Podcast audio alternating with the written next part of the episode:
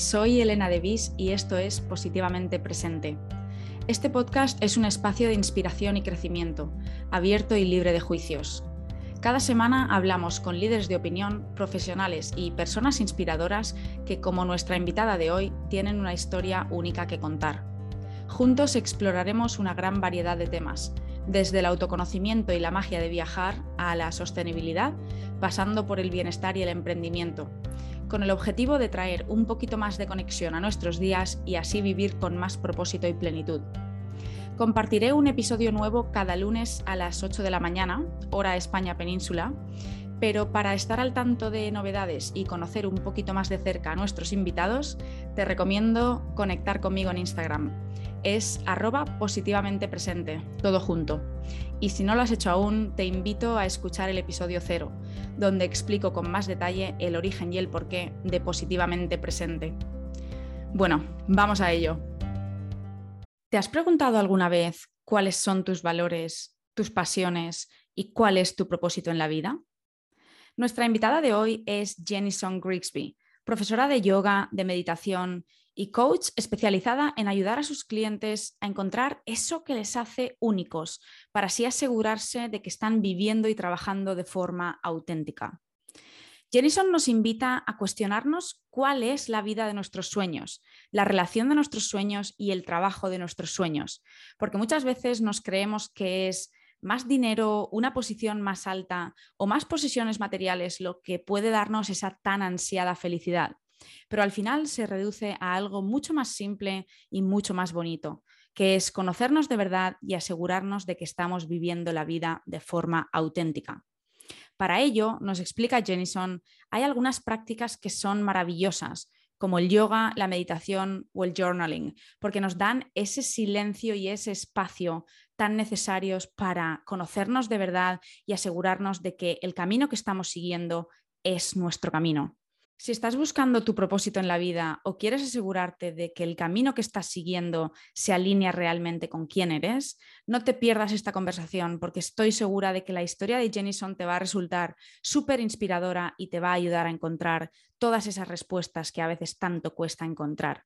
Muchísimas gracias de nuevo a Jenison por abrirme las puertas de su casa para grabar este episodio y por supuesto por abrirnos las puertas de su corazón y compartir su gran historia de vida. Bienvenido, bienvenida al episodio número 10 de Positivamente Presente. Relájate y disfruta. Jenny, hello. Thank you so much for being here. I'm so excited to be doing this with you face to face, in person. How are Yes, you? What a treat. I'm doing great. Thank you for having me. It's an honor to be with you today. So thank you so much. No worries. My pleasure to be here with you in Valencia doing this. There's so much um, we're going to be talking about today.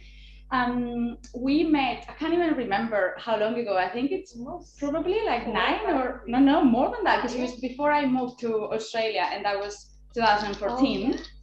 So it, it would have been probably close to 10 years yeah. ago. Oh my gosh. I know time flies, doesn't it? So we met at your one of your amazing retreats in Valencia, where I met incredible women. I I think that was the first time something really sparkled inside of me and told me there was something in yoga, in meditation, in journaling. Actually, you were the one Yeah. that got me into that path. Uh, but yeah, I was, I'm, I'm just so grateful to you for everything you do to inspire women and people in general to just slow down a little bit, to to, to explore, to go into new, you know, paths in life. And and yet that, that retreat was what kind of like got me into it and super grateful for it. And of course, super grateful to our friend Marta as well, who inspired me Yeah. to join. We're going to talk today a lot about all of those things. We're going to talk about finding our purpose. We're going to talk about um, stillness, gratefulness, love, um, exploring life experiences. But I really want to start getting to know you a little bit better. I always like to start um, conversations going down memory lane to, to know my guests a little bit better. So can you tell us a bit about you know who you are, where you come from, and how you ended up here in Valencia? Yeah. Yeah. So I'm Jennison. I'm originally from California, uh, born there, and then we moved to Hong Kong when I was a child. So we lived there for four years. Oh wow. And I think that kind of even at a young age kind of sparked the idea of it's possible to live in new places and to travel to new places. And I liked being um, around different cultures and kind of out of your comfort zone, even at a young age. So I think that that experience really stuck with me moving through life. We moved back to California, and I grew up in California basically. And um, about 10 years ago, came here on a little sabbatical from life, came to Europe for six months, and met my now husband the first week that we were here. The Um, first week? Yeah, the first week Oh watching the Super Bowl uh, at an American bar in Valencia. What was he doing watching Yeah. the Super Bowl? he was always random. into American sports, football and basketball, and uh, so we had that in common at the time and met there, and stayed friends for a couple years. We'll get into that story later, maybe. stayed friends for a couple years, and then kind of did a little bit of back and forth, and then decided to move here. So traveled across the world, moved here, and started my life really here. So it just started with like a little extended holiday in Valencia that turned into the biggest the biggest adventure of my life. Amazing. And what year did you travel to Valencia for the first time? I think 2013. Okay. No, yes, maybe. And then you Um, went back to California a Went year back to. California after a few months. Went back to California. Um, came back maybe a year and a half later for a visit. Kind of did this sort of thing, Yeah. and then in 2015 moved here, and And and then you were you guys were already Yeah. together and Yeah. decided that yeah, you know, this was life. this is it. Yeah. we thought we'd stay for two years. I told my whole family, like, we're just gonna go. It's just easier to get married there, and it's a really nice life. We'll be back in two years, and now it's been maybe seven or so. So As it happens. Yeah. exactly. Yeah, one of the things I love the most about you is how loud and proud you are about your love for your husband, your son, and your life in general. I think you're super vocal about. Um, oh, Kylo. We've got Jennison's dog here with us today, and he's super cute and amazing. Um, but yeah, I was saying that you're super vocal about the things you're grateful for and and the things and people you love and that's beautiful because at the moment we are just so surrounded in the media in particular by like negative news and drama and we it's just so refreshing to get more hope and positivity and inspiration from people like you. So can you tell us a bit more about how that love story started? And i don't know if this happens to you guys but obviously rowan is from australia so i think there might be some similarities in terms of like our relationship dynamics. But for us it's been incredibly challenging um, at times the fact that we're from very different backgrounds and we're just really different people but that's also at the same time been kind of a blessing in disguise and it's helped us connect on a much deeper level than i would have ever imagined. Um, has this happened to you guys? How was it at the start that the, the first couple of years where you're like getting to know each other and then today like is it is it still very obvious and apparent that you're Yeah. from different backgrounds or, or how has it been for you So I think, yeah, I definitely relate to what you're talking about. And I think at the beginning, our differences are kind of what attracted us to one another. Mhm. It feels like exciting and exotic. You're curious, it's uncomfortable. Um, you're kind of challenged to explore the other person in a deeper way than you would with even a friend from the same culture. So I would say our friendship at the start was deeper than most friendships I ever had because you had to work on communication and you had to be really intentional about creating a safe space to express yourself. I remember feeling like the most patient person in the world. And maybe that's changed over the years. does he speak good english now? Yes. Yeah. So when we met, he spoke much better English than I did Spanish okay. Um, to be able to have a friendship. So that's kind of how we started our relationship in English. Was we, he could go deeper than I could go in Spanish. Yeah. Um, and now his English is is incredible. He Mm. works all day in English, and yeah, it's been so now the communication as far as language has become easier, but culturally, yes, things are different. And Yeah. then having a child together, that's just a whole nother Oh ball game as far as cultures and raising children in Spain is very different than raising children in the States from everything to food and what time they go to sleep Mm. to well everything. so I think having a child has been another challenge in that way, but at the same time, I think it's brought us so much closer because we've just created our own way to have a family, Yeah. something unique to both of us. which is probably incredibly unique, right? Because it's a mix of cultures, Yeah. but also like just really again unique to you too. Absolutely, absolutely. So, yeah, I think it was attractive and exciting at first, and I think it still is. I think he makes me makes me laugh all of the time, and um, it makes it fun. Yeah. To kind of explore that and um, to travel to different countries together, or he comes to America, or we're here. We're continuously learning about each other. Yeah. Um, and maybe you find that too, that it's just a process always, and yeah, it's Yeah, totally. It's it's super fun. It's like the the fact that there are so many things that we still don't know Mhm. about each other and about each other's childhood and like Yeah. background and countries. Like I lived in Australia for three years, but still three years in the you know grand scheme of things is nothing. So yeah, I find that amazing. And you know sometimes it's with the daily grind, you kind of not talk about those things that much, but then you go out on a date or like go out and get a drink or a coffee and and when you go a bit deeper and start talking about like family or past or like you know habits whatever it's just really beautiful because there's always new things Mhm. coming up it's Yeah. amazing and in terms of like the the differences being a challenge or being something that has actually brought you together so you think it's it's actually the latter rather than Oh yeah, yeah yeah. Yeah. I mean, I think definitely. I think it made everything more romantic. Also, him being European, I think his spirit is more aligned with my spirit. I didn't really relate to the American culture so deeply. So Mhm. finding a man who was so open and expressive and affectionate and wants to take a walk on the beach and look at the moon. Oh you know, those God. types of things for me, I love that. And a lot of my girlfriends were like, "Oh my gosh, I don't want to walk walk on the beach and look at the moon." But I'm like, "I do. i do i know. I want to be swept away and and I couldn't really find that in most men Mm. that I grew up with or dated.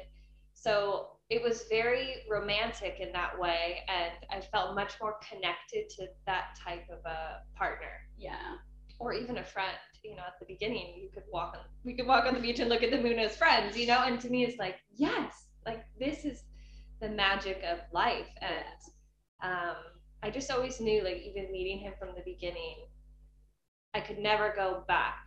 Like I kind of got a glimpse of what love could be like, yeah and no matter what was going to happen between us, I knew like this was the direction that I was going, and I was going to allow myself to believe in big love and to believe in fairy tales and romance because I always knew that that's what I wanted and that's what I deserved. And so yeah, there was no turning back.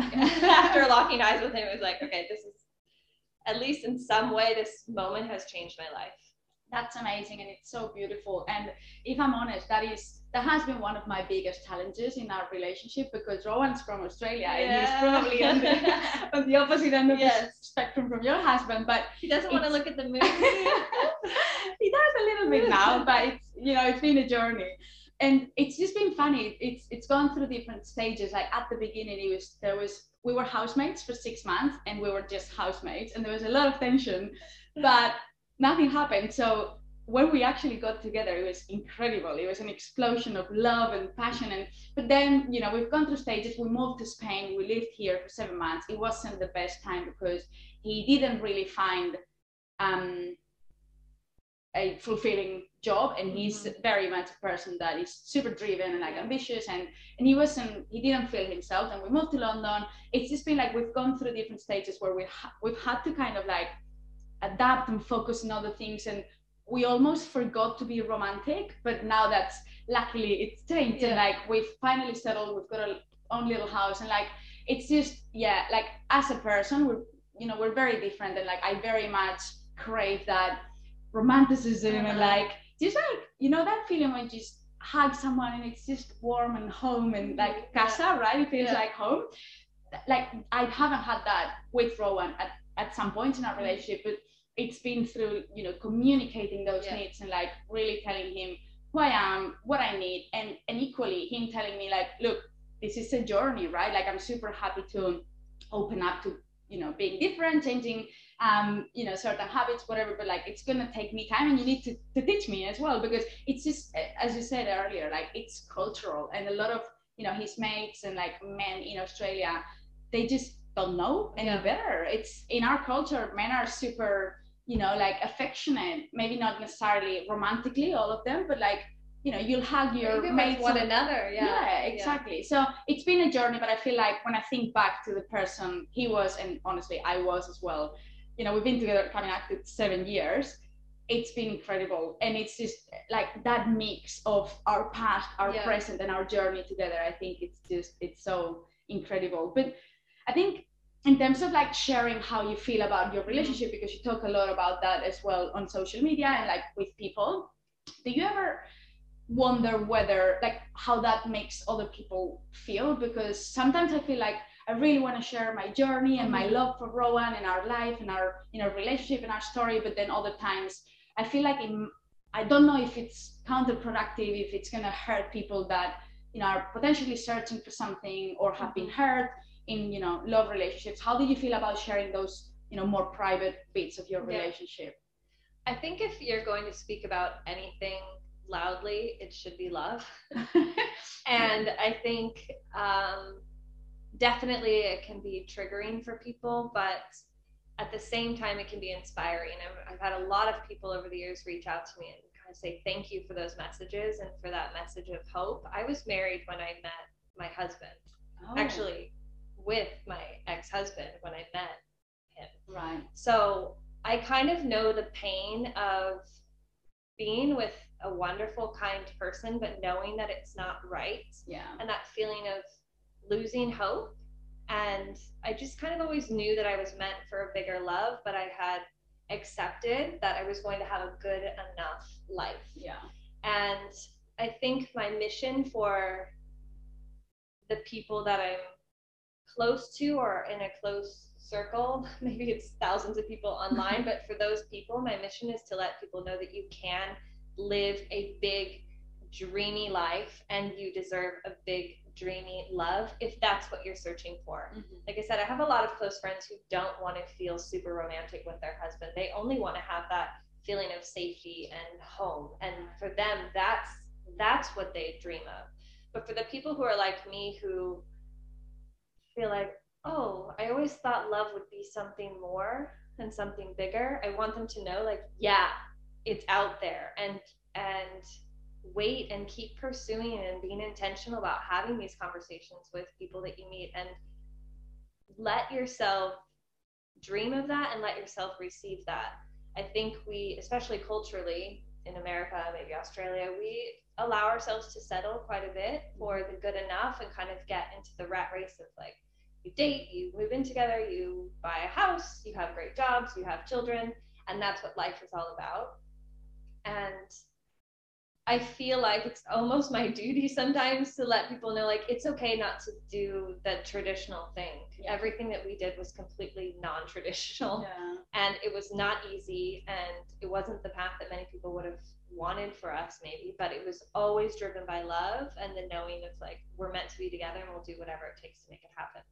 So yeah, of course, even this Valentine's Day, for example, I was like, maybe this is really triggering for people to see like all the couples posting photos. And so I think when I do it, I try to be really intentional about the message Yeah.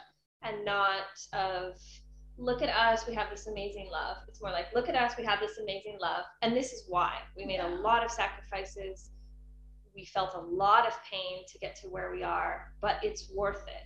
And hopefully, those messages can be inspiring to people who want to and are waiting for their big love yeah because it's okay to wait for it. Totally. I think when you're in your late 20s and early 30s, it's like time's ticking. I need to make something happen rather than waiting to to let the one, if you believe in that, mm-hmm. kind of come to you. yeah So yes, I think about it, but at the same time, I want to talk about love so that other people have hope too. Yeah, I think as long as it's authentic and coming from a place of wanting to inspire, which is exactly what you do, it's absolutely fine. And ultimately, it's going to help people. Like the beauty of social media as well is that when a message really resonates, people normally let you know, Mhm. right? And it's Yeah. just so beautiful. Like I love what you do, and like please keep doing it Ah, because it's super inspiring. And um, I feel like in terms of you know finding your your truth in your relationship and your truth about yourself and you know where you belong, who you belong with, there are lots of similarities between your you know relationship with love and relationship with where you are and where you settle in terms of settling in in Valencia, which is you know was on the other end of Yeah. the world from your home. Like, how was that process? Was it easy? Was it always smooth? Did you do you feel like you belong here, or do you kind of sometimes still that have have that um funny feeling of you know I belong here but I don't? Like, are you a ciudadana of the world? Yeah. That's a good question. And I don't know that I know the answer to that. I would say I definitely feel like when I go back to California that it I don't really belong um, there anymore. There are people that I surround myself with that I feel like I belong to them. Uh, my family and my best friends, I feel at home with them. But as far as the culture and and being there, that doesn't feel like home anymore. Valencia feels like home. When we come here, it's like, oh, it's home. I've always felt like Europe. Well, the first time I, I came to Europe, I was 21, I think, and I arrived in Greece and was like, I'm getting the chills just thinking about it. And it was like, this is my place. Like, this this feels like home. So even before meeting my husband, I always felt like Europe was home in some sort of way. I felt like myself here.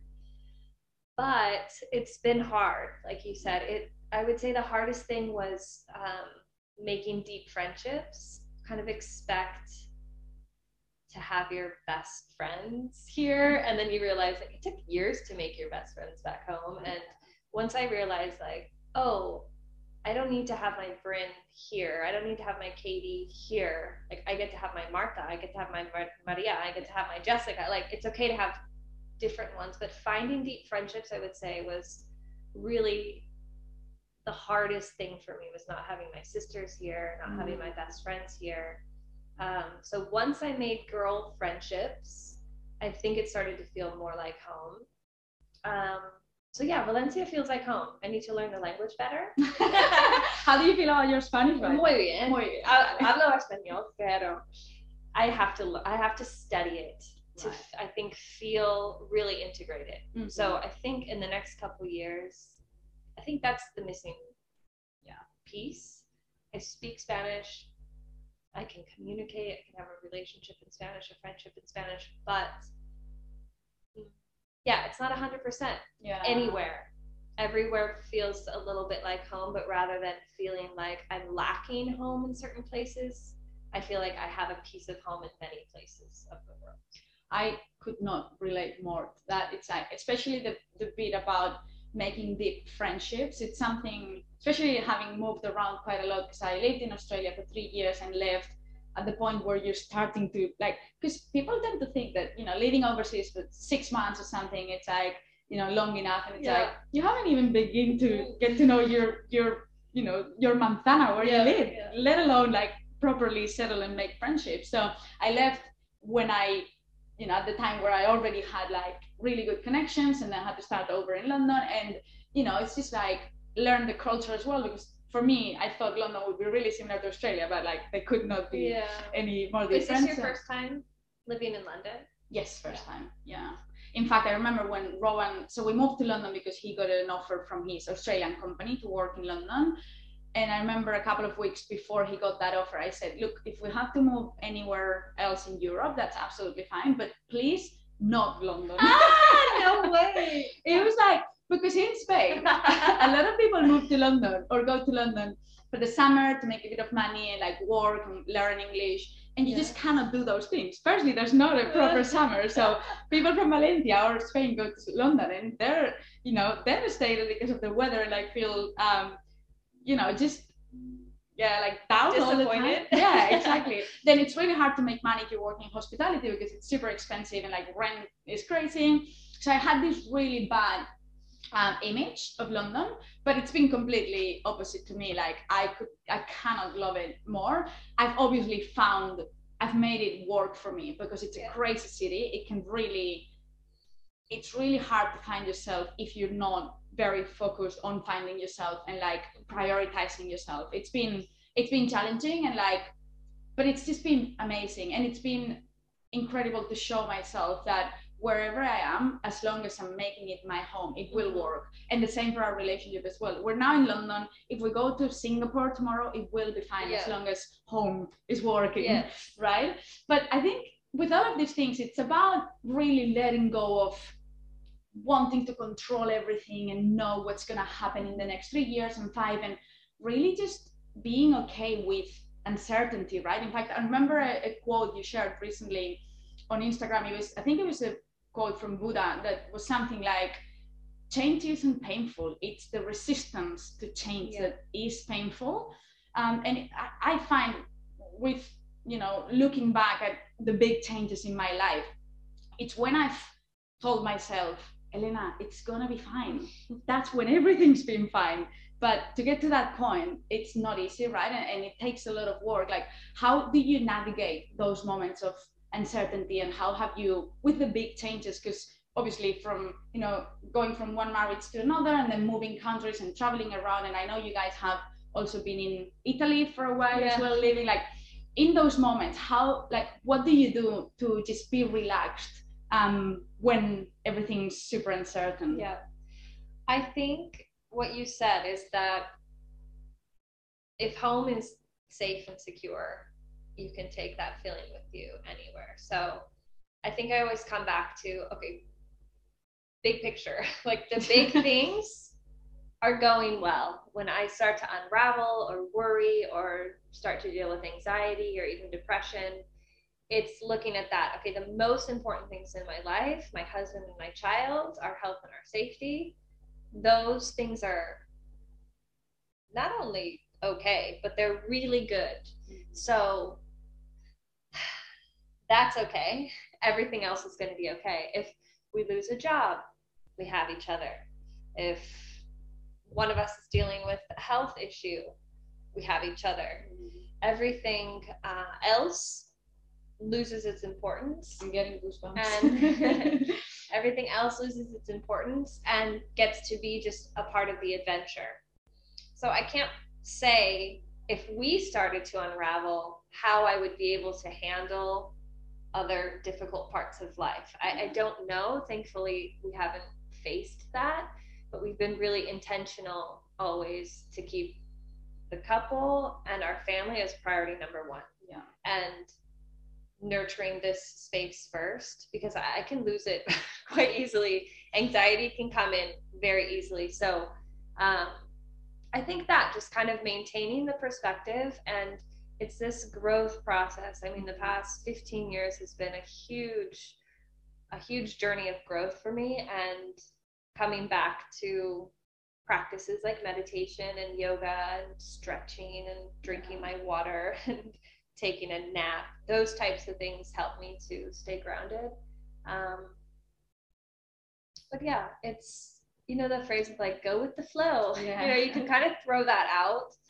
You know, when I was younger, I'd flow that, throw that out, but now I understand that meaning of this like surrender and allowing things to happen and having faith and trust that it's all going to work itself out. yeah yeah it's it's, it's funny isn't it because sometimes it's it's the the most simple and basic basic things like just taking a second to go to the kitchen and have a glass of water and really enjoying that or like just pausing for a sec and like you, you might have a you know family lunch on saturday and then dinner with friends and then maybe party not that much these days but Yeah. like you know just commitment after commitment Yeah. and it's about just like making sure that you're securing a little bit of that time for yourself Mhm. for quality time with your husband Yeah. with your son and like just allowing a little bit of space to Space, yeah. to, to breathe right but one of the things i sometimes think about is because i know for me what's taught me that is my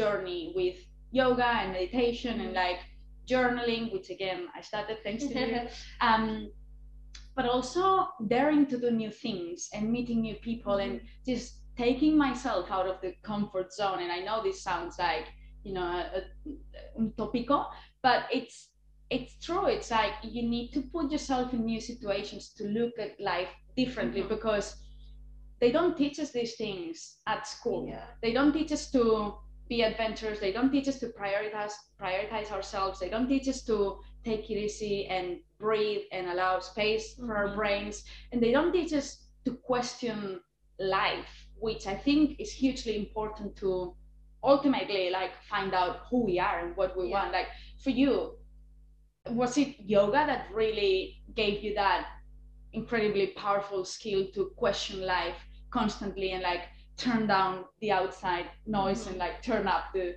your inner voice really like was it yoga or was it something else Um, that's that's a good question. I think I always, from a very young age, kind of just did things differently. Yeah. And not really rebellious at all. I was a good kid. I got great grades. I loved school and to study. You know, I was a good girl.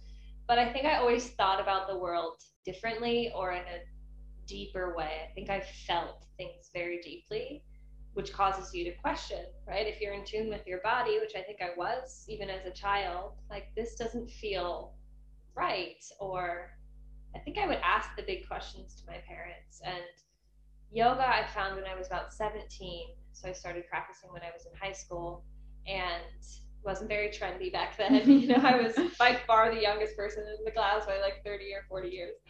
And um, how did you start out of interest so I was doing a research study for for school on fears and phobias and anxiety. So part of it was doing like a practical um, experiment, basically. So spending hours doing something to kind of prove the research. So that's when I first was introduced to yoga and meditation and breath work even. Um, and I I loved it. I, at that age, I loved the physical part of it, so I kept that with me always. Um, and then um, about 12 years ago, I went through a really hard time of depression and anxiety and had a great job, a great paying job, had the whole thing, right? And it was not, it felt super misaligned. And I was, I knew like this, again, this doesn't feel right in my body. This is not okay. And started questioning everything quit my job, took some time off, really dove deep into yoga again, and it saved my life. And from then, it was like, never again will I put myself in this position. This is where I want to go with my life, and changed everything really.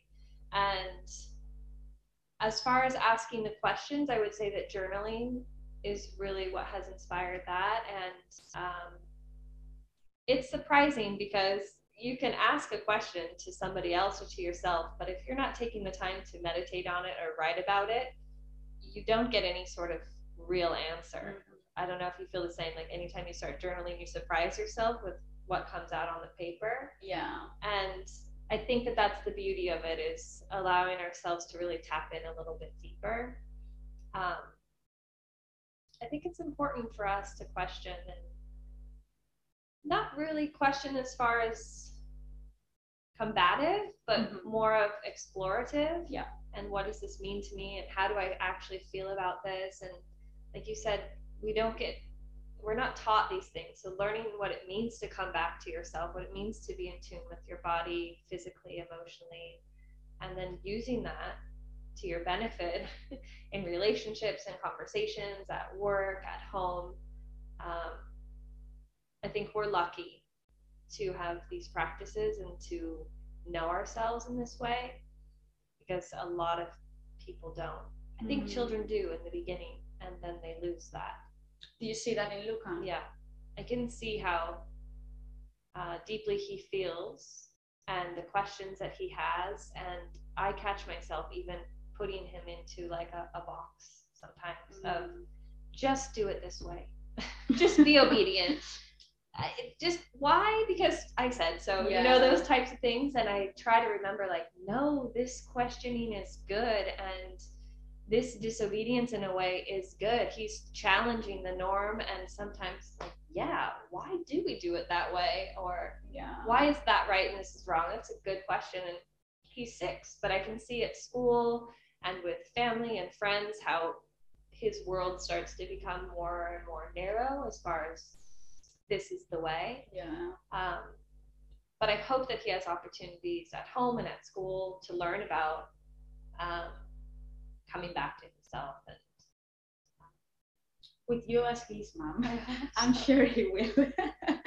but it's just, it's so true. In fact, I was just thinking about one of the quotes that really struck with me from that first retreat um, we shared together, which was do not dance around the perimeter of who you want to be, but rather dive in completely, which I think is beautiful. And it's something you cannot really do unless you first taken that time to slow down and to reflect and to just take a pen and a piece of paper and write down whatever comes to your mind and it's you know it sounds really basic and sometimes even like it, useless. Like what's the point of writing Mhm. what comes to my mind? But when you do that you're actually allowing everything that's inside you to flow. And and then from something that might not make a lot of sense in its written form you can extract incredibly beautiful things. And equally when you sit down in silence or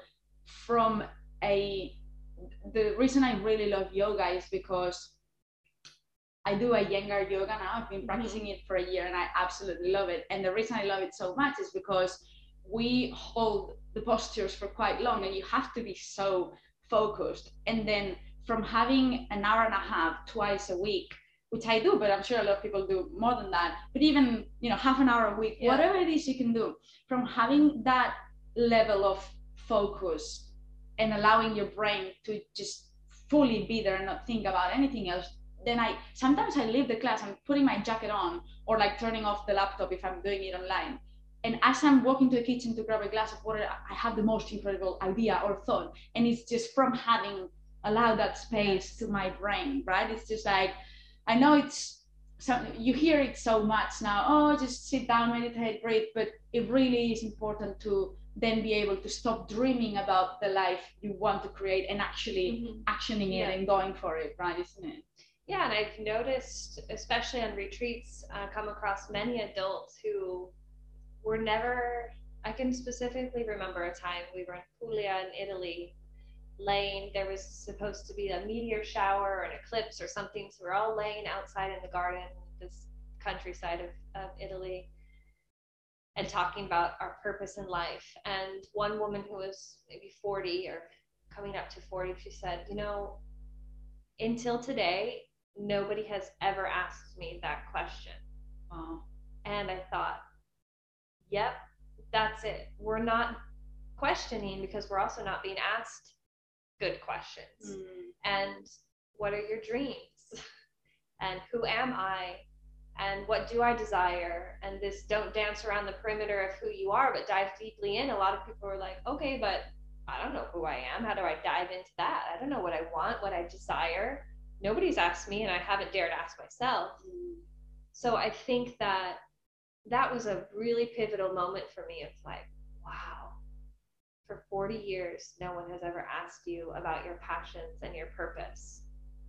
And it can be sad, but also like, okay, but today somebody did. Yeah. So let's get started on that Yeah. on that journey. It's never too late.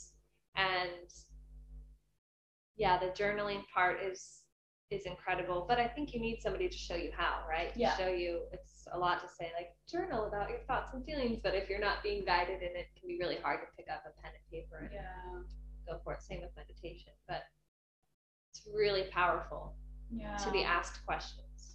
and like i think these days yes it's it's super helpful when you have someone with a bit more experience guide you or like you know share advice or tips but ultimately we're so lucky and privileged that there's so much information Mhm. online there are incredible books there is this book from krishnamurti who's a philosopher called uh, what are you doing with your life and it's all questions yeah, okay. it's incredible and i'm not lying it's genuinely changed my life because it's just asked me all of the right Yeah. questions. And so I know you also have to take that step to go and buy the book or even come across it because I don't even know how I came across it. But there is so much available online. It's out there. It's just really just that one second, wherever it happens, whenever it happens, if you ever have the thought of, you know, there's something else out there, like who am I? Just go after it. Don't Yeah. let that go and keep doing what you're doing always. Like there is an incredible life out there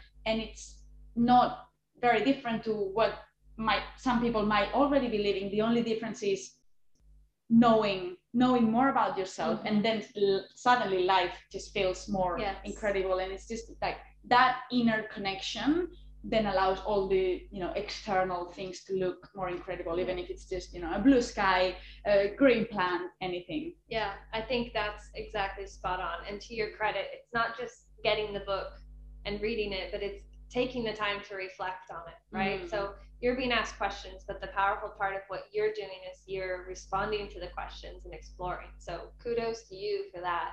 But it doesn't have to be hard. It doesn't the work can feel hard when you're doing the work, right? It can Yeah. feel a lot of pain can come up, but it doesn't need to be so hard. Like you said, it can be reading a book and writing some responses. It's about discovering who you are, exactly what you said, and coming back to yourself, and everything else will fall into place. You don't have to go out and make things happen for yourself. You have to go in and connect with yourself, and everything else is going to work out and happen for you. So it really is what you said. You pick up a book, you answer some questions. Meditation can seem really scary and like a big deal, but really it's about sitting up straight, closing your eyes, and taking 10 deep breaths. yeah And most of the people maybe listening today haven't taken one deep breath today, but those 10 Or deep breaths years. or in years. And it can change not only your day, but your life just by breathing more deeply and understanding what does it feel like when my body breathes. yeah So it can be quite simple. And I think that that is something that I would like people to understand is that it doesn't have to be a big deal. It doesn't have to be a big change. It can be just as simple as a minute, one minute a day that can change everything for you. As long as it's intentional and focused, like your hour and a half, right? Yeah. If you're focused and intentional about the time that you're taking with yourself, that's where the magic happens. Totally. And and then that replicates to other areas in your life because a lot of questions I get are around, you know, how do you um, merge your passion with your career? Because I've been lucky enough to have that. Yeah. But you know, how do you find your true passion and stop looking for it out there? Mhm. It's all inside until you do the work internally. Nothing. I mean, you might get lucky and Yeah. find it, but like what's going to guide you in the right direction is getting to know yourself 1st Mhm. and then everything else will unfold and i think like again one of the things i love about the kinds of like the things you share online is that you not only share a quote you share a quote but follow it up with questions to help us all go a little bit Yeah. deeper and it's it's so important and ultimately as i said like it just helps you connect with who you are with you know how you want to live your life even the things you want to eat which actually is something i wanted to Yeah. ask you about like has your journey with you know getting to you know your, your inner work and getting to know yourself how has that then impacted your more you know your habits like your diet the kind of exercise you do. Because i i seem to remember you used to or are vegan and gluten free is that still the case? Yeah. or and like how, why did you make that decision? Was it a, an ethical choice? Was it a for health sustainability reasons or all the above? Yeah. So it started almost by accident um, about 12 years ago when I came back to really a, a consistent yoga practice and was um, on a lot of medication for depression, anxiety, migraines, high blood pressure, all of the things. Um, and I knew like something has to change. So I had left my job and gotten back into yoga. I did my yoga teacher training and I just didn't feel well ever. I was kind of always sick. Was this So- at the time where you were going through like a divorce, or was that No, not related to that at no, all? Okay. No, before that. And um, so I first started by getting rid of dairy because it was more of a physical sickness. And every time I ate, I was sick. Um, so I stopped eating dairy. and then I was like, wow, that helped a lot. After a few months, it that changed everything. Mm. And then I noticed, oh, when I'm eating red meat, like a burger, I don't feel well. So I stopped eating red meat. And then it just kind of grew in that way. And then um, maybe after three years, I realized I was eating so well, just all vegan, but something still wasn't right. Mhm. So then that's when I realized, like, maybe it's the gluten. Mm-hmm. so it's just kind of like gradual elimination. Um, once I eliminated gluten, my life changed.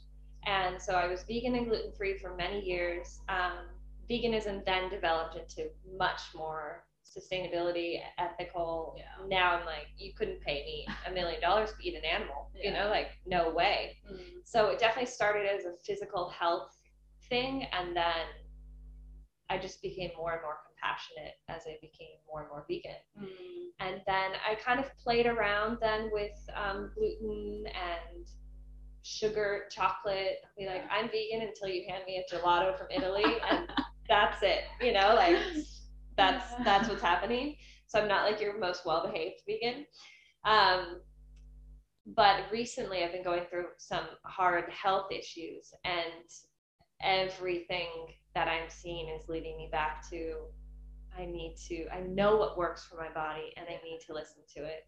So, again, for the past couple weeks, again, it's been like no processed sugar, no gluten, vegan. I'm all vegan now. Yeah. Um, so, it's a, always a constant reminder when there's disease in the body, it lets me know, but it's my job to listen and then to make the changes. So, veganism and gluten free really it changed my life completely. Yeah. completely. But I think again, it just goes back to listening to what your body is telling mm-hmm. you. Because for me, it's exactly the same. It's like it's not the case anymore. But I remember times where I looked at a piece of cheese and I was like, "Oh my god, I want you so bad," or a piece of jamon or whatever. But now it's like.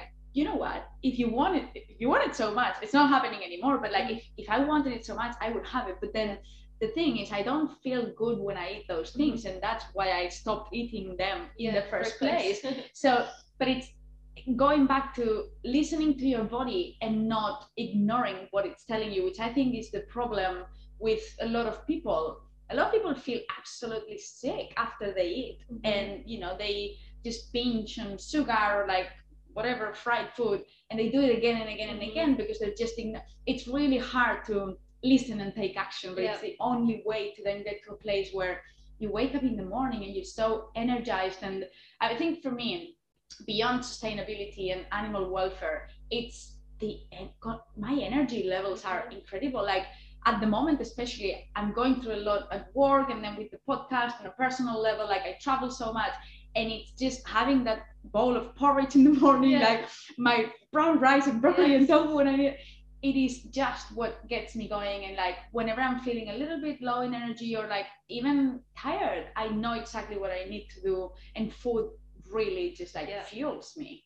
it's a way of nourishing yourself and veganism isn't for everyone i have some close friends who have tried it and they really that's what they wanted but in the end it wasn't what worked with the chemicals of their body Yeah. and but then they nourish themselves in in other ways and they're so mindful about how they eat and mm-hmm. like you said your body tells you when I was pregnant and nursing uh, Luca, I wanted to eat eggs. It was like Yeah. tortilla de patata, like bring it on.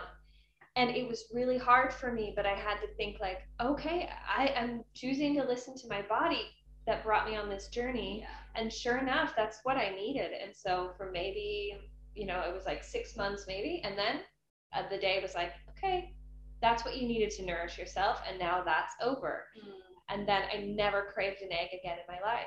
And so I think it really is just like tuning in to what nourishes you. Yeah. Like you said, your porridge is more of the oats that you're eating. It's the way that you're nourishing your body with that moment of preparing healthy, uh, nourishing food for yourself. That isn't just for your body, but it's for your spirit. Yeah. And taking the time.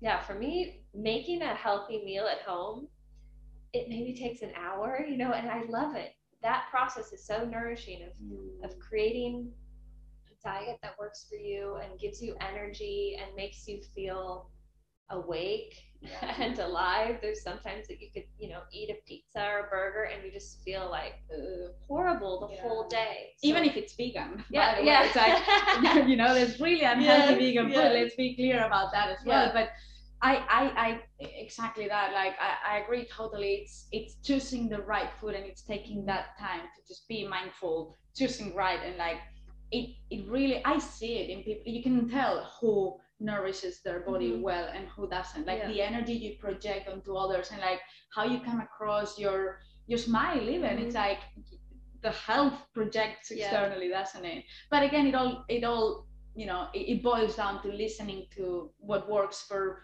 us and like I. I am super realistic. I'm vegan now, but I might not be for my whole life. If, Mhm. if I'm pregnant and I need tortilla patata, I will probably have it, whatever. Like, and there's, I've, I've had different stages. I'm not, I, I'm really open about that. I'm like, I went slightly vegetarian first, then flexi, then like fully vegan. I've been fully vegan for like three years now. I'm not questioning anything right now, but I'm very well aware that it Yeah. might change at some stage. because we change. we change Yeah. exactly and like I, i'm never going to judge anyone for not being vegan and equally i won't judge myself if it gets to a point where it doesn't work for Mhm. me anymore Yeah. hence why you know the labels like i've had times where i've been super passionate and trying to get everyone into it but then i'm like you know what everyone's on their own journey and like we have to respect and Mm-hmm. honor that and yes if they ask we can share and we can help but we cannot try and you know push people to Yeah. follow our path because if it doesn't work for them it doesn't work for them And it wouldn't work. It would not have worked for us to be pushed into it either. It sounds like it was like we've been talking about listening to your body and understanding what feels good, what doesn't, what feels nourishing, what doesn't, what makes me sick, Exactly. what makes me feel healthy. Mm-hmm. And it's a journey, it's been a journey for both of us. And I think my wish is that people are aware of what they're eating, what they're putting in their body, and how it makes them feel. And if we all do that, I think we'll all be making more mindful, nourishing choices. And it's the same way of like, what time do you go to bed? Like, how much sleep do you get? Are you nourishing yourself in that way? or are you binging on Netflix? Yeah. Which is totally Is fine. nourishing? No. yeah, it is. But when you do it mindfully, like if you're doing it to just take a break from life, Yeah. I do that. I know exactly Yeah. when I need Netflix and I go and do it. Like, but just do it consciously, right? Well, I think um I'd love to leave it there. Like I think we've got loads of um really beautiful lessons. But before we to wrap up, I want to ask you a question that I ask everyone on the podcast, and is from the last 12 months, a year ish, what's been the biggest lesson for you? And looking forward, like for the next kind of year or so, what's your biggest wish? So I think the thing I've been really working on the past couple years is rest and being okay with not hustling and not pushing myself to or past my limits.